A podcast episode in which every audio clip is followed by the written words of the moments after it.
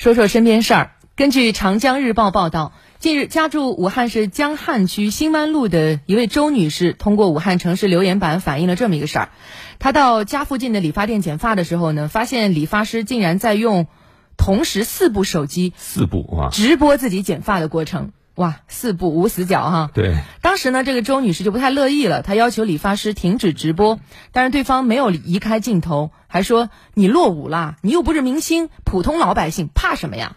这说的也真的是 啊，你愿意吗？我真的是不愿意啊。随后记者也找到周女士所说的理发店啊，记者看到该店一共有六个剪发位啊，一个手机支架放在进门的第一个剪发位的旁边的镜子旁啊，上面固定着四部手机，其中三部手机是开着直播啊，一部手机放着音乐，还是很专业哈。一名男士正在手机前跳舞，那得知记者来意之后，该男子承认自己就是与周女士发生口角的理发师熊先生，对，是托尼熊啊。托尼熊说，他从今年二月份就开始直播剪发了。他在直播间露过脸的这个顾客呢也非常多，也就是说，很多人都在一边让他剪发，一边让他直播。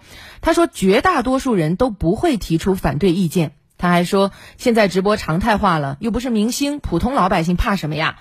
说着说着，这个熊先生呢就直接招呼记者站到手机前，还向直播间观众说：“哎，你们看，有记者来采访我了。”好像记者采访他的过程也被他直播出去了。对，这个好像还很骄傲的样子啊。随后呢，记者又探访了呃三家理发店，这是随机探访哈，发现均存在通过直播或者是短视频平台推广的情况。而在一家大型的连锁理发店，工作人员告诉记者，他们店还有专门负责拍摄短视频的理发师，专门去拍理发效果好的顾客，然后再发到社交媒体上去吸引顾客。但他也强调啊，不管是拍还是发，都会提前征求顾客的同意。所以这个事儿呢。媒体报道之后，就引发了网友的关注和讨论。有很多的网友都表示，如果视频直播是为了牟利，那么这位熊先生啊，Tony 熊的做法显然是不妥的。对，凭什么让我被直播去为你挣钱呢？嗯，你挣钱了会分我一些吗？啊，很多网友还提出，这种事儿有没有法律可以管管呀？还有也有网友表示啊，说熊先生的行为肯定不妥，但是实际上很多人可能压根儿就没有意识到这一点。就像熊先生被周女士拒绝之后，他还能不以为然的说：“是你落伍了，不是我不对，是你落伍了。”其实看似很小的一件事儿哈，里面蕴藏的是非曲直是不容小觑的，它甚至可能关系到一个行业未来的发展前景。那我们应该怎样来看待这件事儿呢？今天热点里的价值观，来听湖北社科院。呃，马研所副研究员杨丹的观点。热点里的价值观，湖北之声、湖北省社科院联合出品。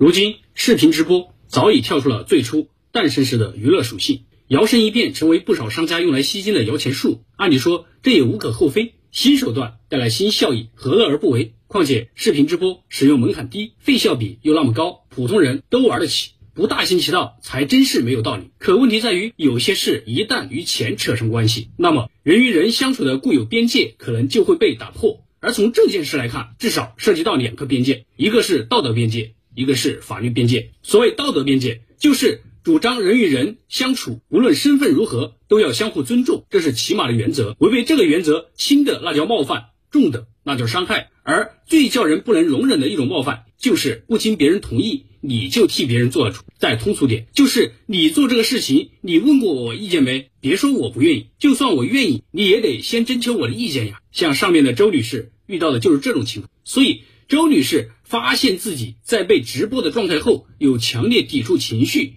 也是非常正常的反应，根本就不是像熊先生说的，是落伍，是意识没有跟上而出现了反应过度。而所谓的法律边界，像这种直播拍摄可能会触犯到一些法律条款，比如说是否侵害肖像权和隐私权。普通人对于肖像权的法律定义可能不是那么清楚，但是其中一些是非道理，我想大家还是明白的。就像前面有网友说到，你让我被直播去替你赚流量做推广，你赚了钱，你会分给我吗？